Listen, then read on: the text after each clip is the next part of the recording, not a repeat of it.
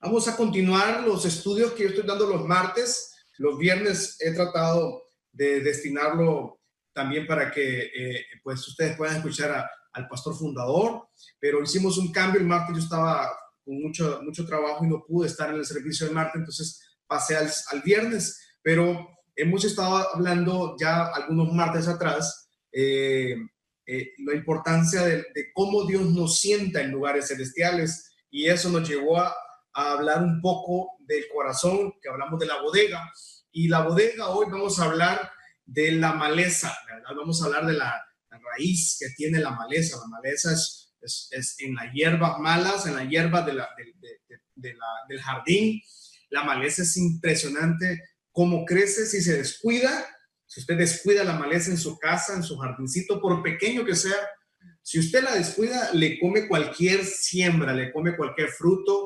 Eh, si usted deja una pequeña enredadera en un palo, por bonito que esté, se lo come. Lo que conocemos en el campo como el, el famoso matapalo. Es una enredadera que crece y se parece al árbol, pero no es árbol. Y termina eh, arropando al árbol. Vamos a hablar un poco de la maleza y vamos a seguir predicando la palabra del Señor hasta que Él nos dé la fuerza y la vida necesaria para poder seguirlo haciendo. Colosenses, por favor, abra su Biblia, todo el mundo con su Biblia en su mano, en su casa. Eh, yo sé que es hora de tal vez de cenar, eh, yo sé que tal vez usted está, calentando frijolitos por ahí, ¿verdad? Calentando tortillitas, pero eh, por ahí tome también el tiempo de abrir su Biblia para que podamos leer la palabra del Señor. Tal vez alguno está tomando su tacita de café nocturna, ¿verdad? Bueno, pues este es un momento también para compartir el, el, la maravillosa palabra del Señor, ¿verdad? Colosenses capítulo 3, versículo 1 en adelante dice, si pues habéis resucitado con Cristo, busquen las cosas de arriba, donde está Cristo sentado a la diestra de Dios. Versículo 2 por favor, Casa Michalón, pon la mirada en las cosas de arriba, no en las de la tierra, porque habéis muerto y vuestra vida está escondida con Cristo en Dios. Está escondida con Cristo, que es muy diferente. Cuando Cristo vuelva, cuando Cristo, vuestra vida se manifieste, entonces ustedes serán manifestados con Él en gloria. Hemos hablado de que Cristo entonces eh, nos, resucitó de, la muerte, nos resucitó del pecado, nos resucitó de la maldición y nos sentó a la diestra, dice, nos pone con Cristo, nuestra vida está escondida con Cristo en Dios.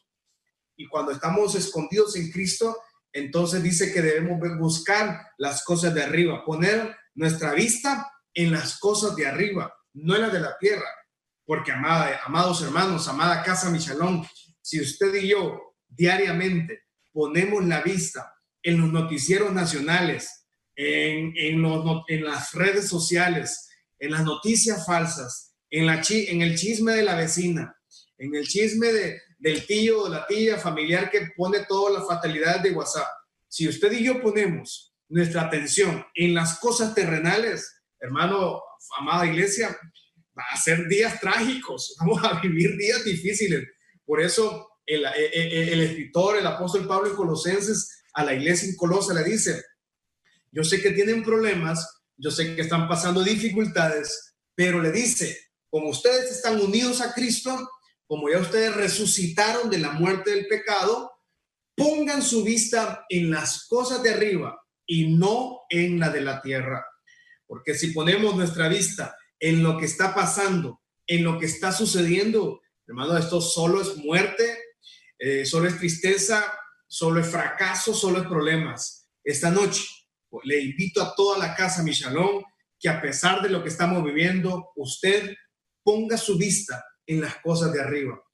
No en la, la, el techo de su casa, que tal vez está un poco sucio, eh, no, o, no, no, no en el cielo que ahora mismo está lleno del polvo de Sahara, del desierto de Sahara, tenemos una nube de polvo que llegó. No, no en eso, es en, en, lo que Dios nos está hablando, en lo que dice su palabra del cielo. Amada iglesia, recuerden que yo siempre se lo repito, Casa mi shalom, y una de mis frases favoritas, rema de mi vida, es que del cielo nunca usted va a recibir malas noticias. cuando usted pone su mirada, su mente, su atención en las cosas de arriba, usted nunca va a recibir malas noticias. Del cielo, siempre usted va a recibir buenas noticias. Alguien dice amén esta noche. Vamos, dígame, digan grito de júbilo ahí en Facebook, en YouTube o en su casa en la radio. Eh, diga esta noche, yo pongo mi vista en las cosas de arriba y del cielo siempre vamos a recibir buenas noticias. El cielo no tiene malas noticias. El cielo no tiene un WhatsApp con, mensajes de, de tragedia, no tiene un WhatsApp con mensajes del banco cobrándonos, no tiene un WhatsApp de la energía eléctrica que nos va a quitar la luz. No dice nada de eso. Del cielo siempre vamos a recibir promesas del Padre. Nos resucita del pecado y nos da un propósito. Romanos capítulo 8, versículo 30. Entonces dice, y a los que predestinó, a estos también llamó y a los que llamó, a estos también justificó, y a los que justificó, a estos glorificó. Cuatro etapas, nos predestina, nos llama, nos justifica y nos glorifica. Cuatro etapas del cristiano, cuatro etapas del Hijo de Dios. Nos predestinó, nos escogió antes de la fundación del mundo, nos escogió mucho más antes de cualquier familia, cualquier amigo, de, un novio, de un esposo, una esposa, nos escogió, dice, y nos llamó, nos, nos escoge. Primero nos escoge, luego nos llama, luego nos justifica. La justificación es que ya todo delito, todo pecado, eh, la paga del pecado queda exenta y nos libera del castigo de la muerte eterna. Y dice que por, en cuarta etapa del cristiano nos glorifica.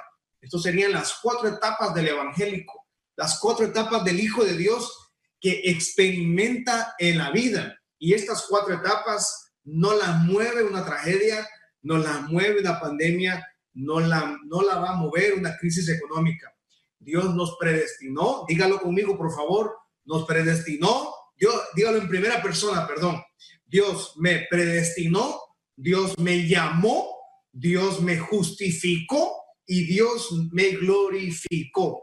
Cuatro cosas suceden en, en la vida del cristiano. Romanos 8:30, las cuatro etapas. Él nos predestina, Él nos llama, Él nos justifica y Él nos glorifica.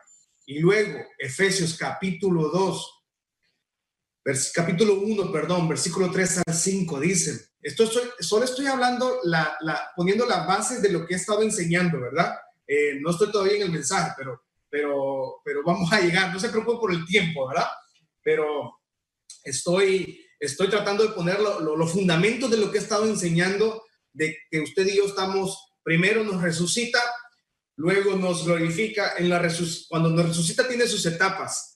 Y luego dice, nos glorifica, que también tiene sus etapas. Y para lo último, dice, una vez que nos glorifica, nos sienta nos ha sentado en lugares celestiales. Vamos, dígalo conmigo, estas son frases rema para su vida. Dios nos resucitó, nos glorificó y Dios nos sienta en lugares celestiales. Usted está sentado en, en la mesa de Jesús. Usted está sentado en la mesa celestial. No estamos sentados en cualquier silla, en cualquier... Bueno, ya no podemos ir a ningún restaurante, pues tal vez de los que antes visitábamos, ya no visitamos, eh, o, la venta del pollo, la venta de baleadas de la, de, la, comunidad, pero dice que estamos sentados según, según Efesios 1, capítulo 3, versículo 5, vamos a leerlo. Dice Efesios 1, versículos 3 al 5, dice, bendito sea el Dios y Padre de nuestro Señor Jesucristo, que nos ha bendecido con toda bendición espiritual en los lugares celestiales en Cristo. Y nuevamente el 4 dice, él nos escogió, según nos escogió en Él antes de la fundación del mundo, para que fuésemos santos y sin mancha delante de Él, en amor, habiéndonos predestinados para ser adoptados hijos suyos por medio de Jesucristo, por el afecto que Él tiene. Dice que Él nos ha dado bendición espiritual por sobre todas las cosas. Eso es la gracia del Señor. Efesios 2, 6 nos resucitó y asimismo nos hizo sentar en lugares celestiales. Voy avanzando porque el tiempo ya se me avanzó. Eh, Romanos capítulo 6, 1 al 7.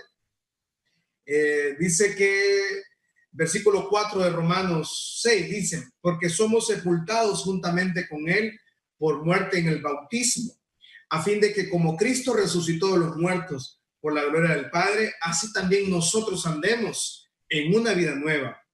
Porque si fuimos plantados juntamente con Él a semejanza de su muerte, así lo seremos en su resurrección. Entonces, todo esto nos lleva a vivir una vida del cristiano. Muchas etapas, en esto hay mucha doctrina, hay mucha teología, pero lastimosamente no, no puedo invertir el tiempo que tal vez cada palabra tiene para poderla eh, dilucidar o, comprender o asimilar tanta, tanta belleza y, riqueza que tienen estos versículos. Pero esto me lleva al cristiano, al Hijo de Dios, a la casa Michalón, nos lleva a, a Proverbios capítulo 4, 23 al 27. Dice, sobre toda cosa guardada, guarda tu corazón, porque de él mana la vida. Versículo 24, aparta de ti la perversidad de la boca eh, y aleja de ti la iniquidad de los labios. Tus ojos miren lo recto y diríjanse tus párpados hacia lo que tienes adelante. Examina la senda de tus pies y a todos sus caminos rectos. No te desvíes a la derecha ni a la izquierda. O sea que todo inicia en el corazón, todo inicia con lo que depositamos en la bodega que le llamamos el corazón. Y ahí vamos guardando las emociones, vamos guardando los daños, vamos guardando las dificultades de la vida, vamos guardando muchas cosas que tal vez no sabíamos que las teníamos. ¿Y cómo nos damos cuenta que en, en el pasar de la vida hemos tenido un corazón dañado? ¿Cómo nos damos cuenta? ¿Cómo se sabe que alguien tiene un corazón dañado? Sencillo. ¿Cómo reacciona ante las adversidades? ¿Cómo reacciona ante la vida? Denota lo que alguien carga en su corazón. ¿Cómo alguien está reaccionando a esta pandemia? Entonces, refleja lo que su corazón carga. Esta pandemia solo refleja lo que cargamos. Repito esta frase para todos nosotros esta noche. Esta crisis solo refleja lo que hemos guardado en el corazón. ¿Cómo yo reacciono a esta crisis? ¿Cómo yo reacciono a estas dificultades? Es el reflejo de lo que usted tiene guardado en el corazón. Es el reflejo de la, de, si usted tiene un corazón con, con, con, baja autoestima, un corazón dañado, un corazón enfermo, un corazón con enojo, con, con envidias, con amarguras. Entonces, así nos comportamos frente a esta crisis. Pero Salmo 51, 10 en la nueva versión internacional dice, crea en mí, oh Dios, un corazón limpio y renueva la firmeza de mi espíritu. Vamos, este es un versículo para que usted lo guarde, lo imprima o lo ponga en sus redes sociales. Salmo 51, 10 dice, crea en mí, oh Dios, un corazón limpio y renueva la firmeza de mi espíritu. Entonces una persona, un hijo de Dios, le puede pedir al Señor que aunque tal vez vino el Señor con un corazón tal vez dañado, y, y ese es un trabajo ya suyo, cuando venimos al Señor, todas las maldiciones se rompen, pero limpiar la bodega del corazón, ese es un trabajo suyo y mío, para que cómo poder reaccionar. Y por eso el salmista dice, Señor, yo ya, yo sé que soy tu hijo, eh, yo sé que estoy glorificado, yo sé que estoy sentado en lugares celestiales, eh, tengo la bendición, he sido predestinado, he sido escogido, pero le dice, crea en mí, oh Dios, un corazón limpio. Alguien puede decirle al Señor esta noche, Señor, crea en mí un corazón limpio, limpia mi corazón, purifica mi corazón, transforma mi corazón. Alguien le puede decir al Señor esta noche, quita de mí, elimina de mí lo que este corazón ha guardado por años, ha guardado por décadas. Y ahora que estoy enfrentándome a esta crisis, ahora que estoy enfrentado a la crisis económica, ahora que estoy enfrentado a la enfermedad, no solo al, al COVID-19, sino a muchas enfermedades, los hospitales colapsados, un país sumido en la pobreza, un país sumido en tantas dificultades. ¿Qué hacemos entonces? Entonces el salmista dice, Crea en mí un corazón limpio, nuevo, y renueva la firmeza de mi espíritu. Alguien diga esta noche por ahí, Señor, renueva la firmeza de mi espíritu. Vamos, dígalo en su casa, dígalo ahí en las redes sociales, en Facebook, en YouTube o en Instagram. Diga, renueva la firmeza de mi espíritu. O sea que usted, usted y yo tenemos un espíritu firme, pero también a la vez tenemos muchas dificultades. A la vez tenemos esta tragedia que está pasando en Honduras y en las familias, el luto que se está viviendo ahora mismo, la incertidumbre, el miedo, el temor. Entonces, por eso es necesario decirle al Señor, Señor, por favor, renueva la firmeza de mi espíritu. O sea, usted tiene un corazón firme, pero el salmista dice, renueva la firmeza que yo ya tengo. Que esta temporada no bote su espíritu, que esta crisis no, no, no, no rompa la firmeza, que esta crisis no rompa las promesas, no, todo lo contrario, diga, esta crisis renueve la firmeza de mi espíritu, renueve la firmeza de lo que Dios ha hablado a su vida. Pero ¿qué necesitamos entonces para lograr un corazón firme? ¿Qué necesitamos para crear un corazón limpio? Sencillo, necesitamos eh, tener lo que es eh, tener prioridades, tener un poco de prioridades en la vida. ¿Cuáles son las prioridades del cristiano, del Hijo de Dios? Eh, el libro de Marcos capítulo 12, versículo 30. Marcos capítulo 12, versículo 30 dice, llamarás al Señor tu Dios con todo tu corazón, con toda tu alma, con toda tu mente y con todas tus fuerzas. Este es el principal mandamiento. Y el segundo es semejante. Amarás a tu prójimo como a ti mismo. No hay otro mandamiento mayor que esto. Y amarás al Señor tu Dios con todo tu corazón, con toda tu alma y con todas tus fuerzas. El corazón entonces, lo primero que nos pide cómo tenemos que amar al Señor como prioridad de vida es con el corazón, con todo nuestro corazón. Eh, la primera parte que nos habla Marcos en este mandamiento, que lo encontramos obviamente en, el Antiguo Testamento, en más exactos en Deuteronomio capítulo 6, 5, dice que amarás al Señor. El primer mandamiento es amar a Dios con todo el corazón. ¿Por qué con el corazón? Porque el corazón es el carácter, es la personalidad, son las emociones. Empieza con el corazón, porque el corazón es la fuente de sentimientos, de pensamientos y de las intenciones que tenemos que cargamos. Por eso en Marcos, como un mandamiento del Antiguo Testamento, es primeramente cuando amamos al Señor, lo tenemos que amar con un corazón pero por eso el salmista decía, crea en mí un corazón limpio y luego dice, renueva la firmeza de mi espíritu. ¿Qué ha capturado su corazón entonces? Libro de Salmos, capítulo 73, 21. ¿Qué ha capturado? Se llenó de amargura mi alma y mi corazón, dice, sentía punzadas. Libro de Salmos 73, 21 habla de lo que es una persona que llenó su vida de amargura, llenó su vida de, tragedia, llenó su vida de enojo, de venganza. Eh, Proverbios capítulo 3, versículo 1 en adelante, dice Proverbio 3, 1 al 4, Hijo mío, no te olvides de mi ley y tu corazón guarde mis mandamientos, porque largura de días y años de paz se te aumentarán.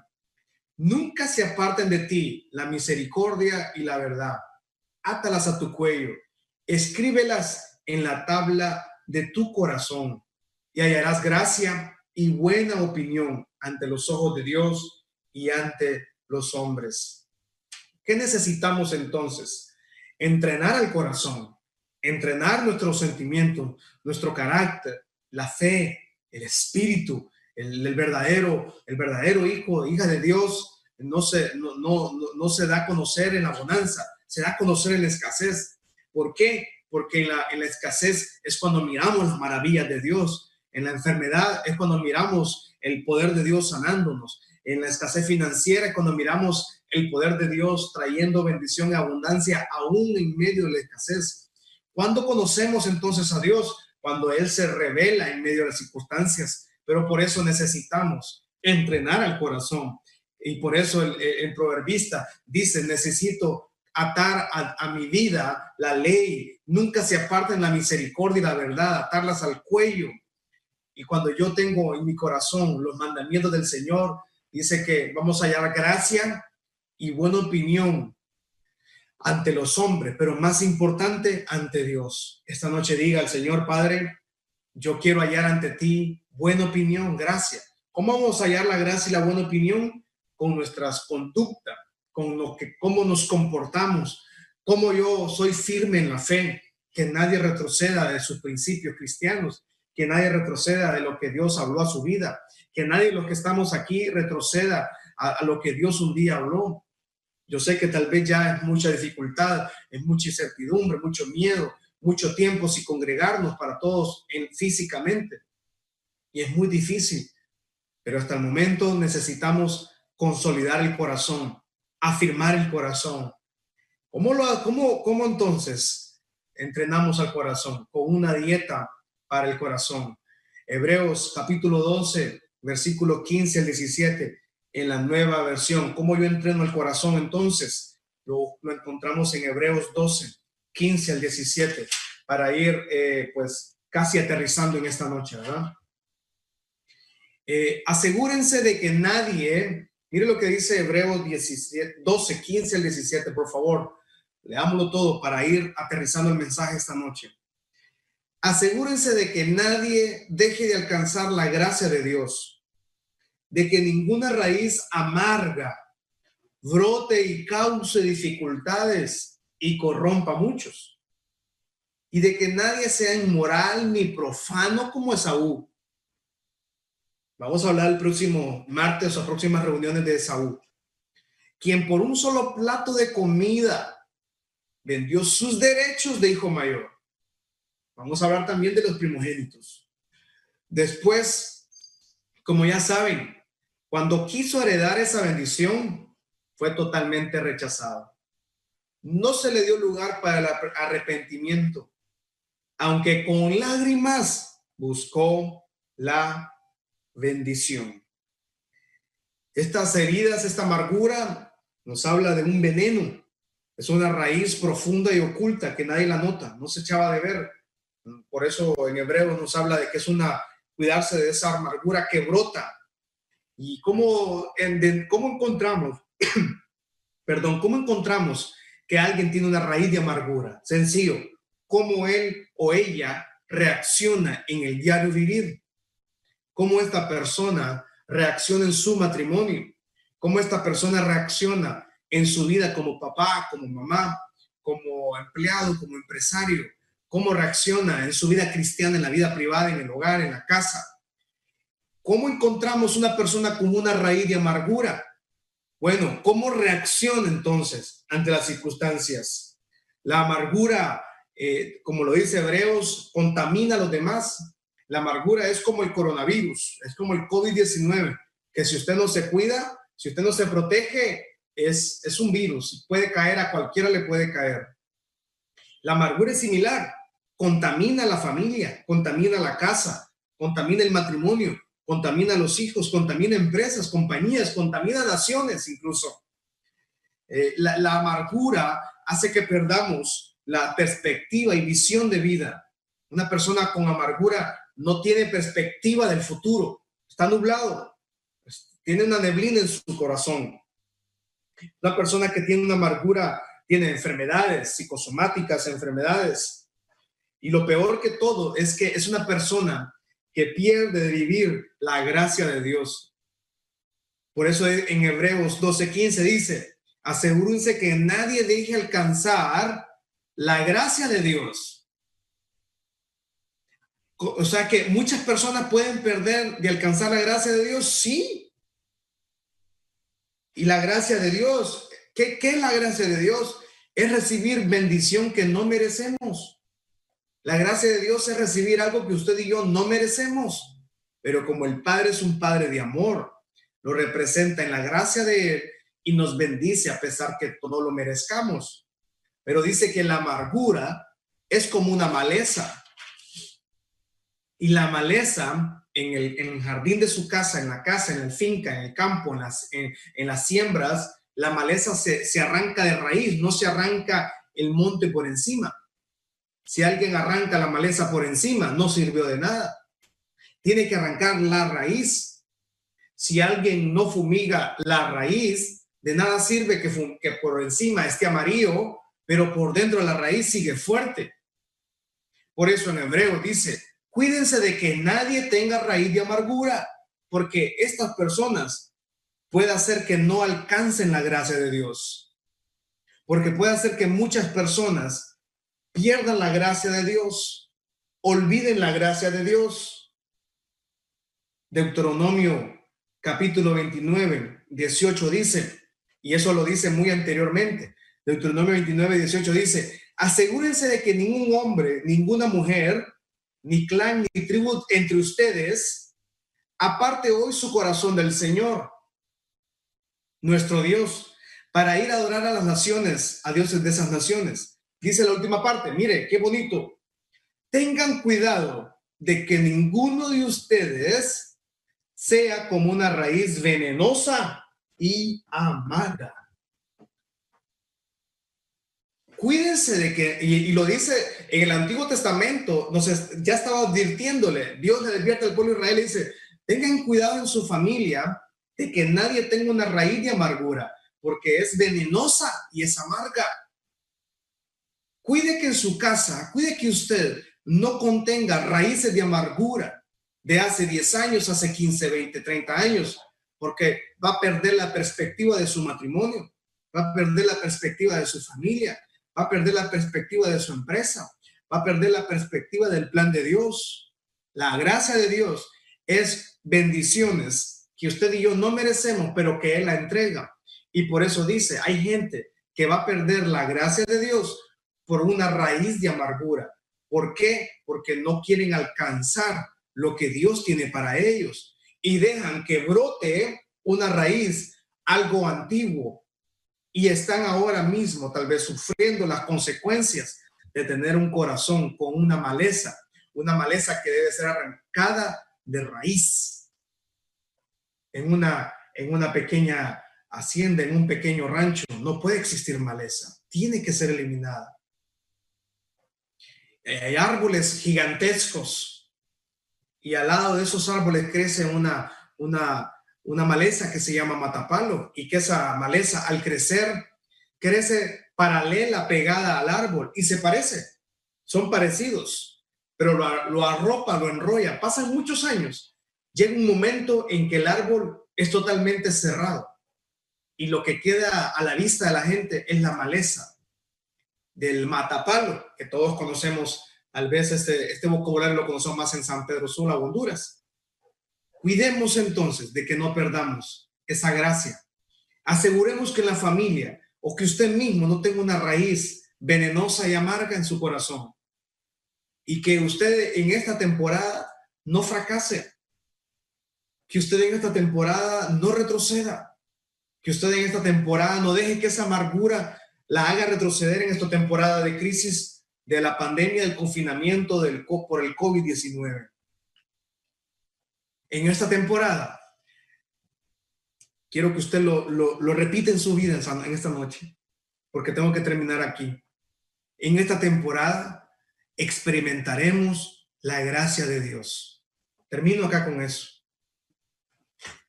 En esta temporada, diga conmigo por favor, experimentaremos la gracia de Dios.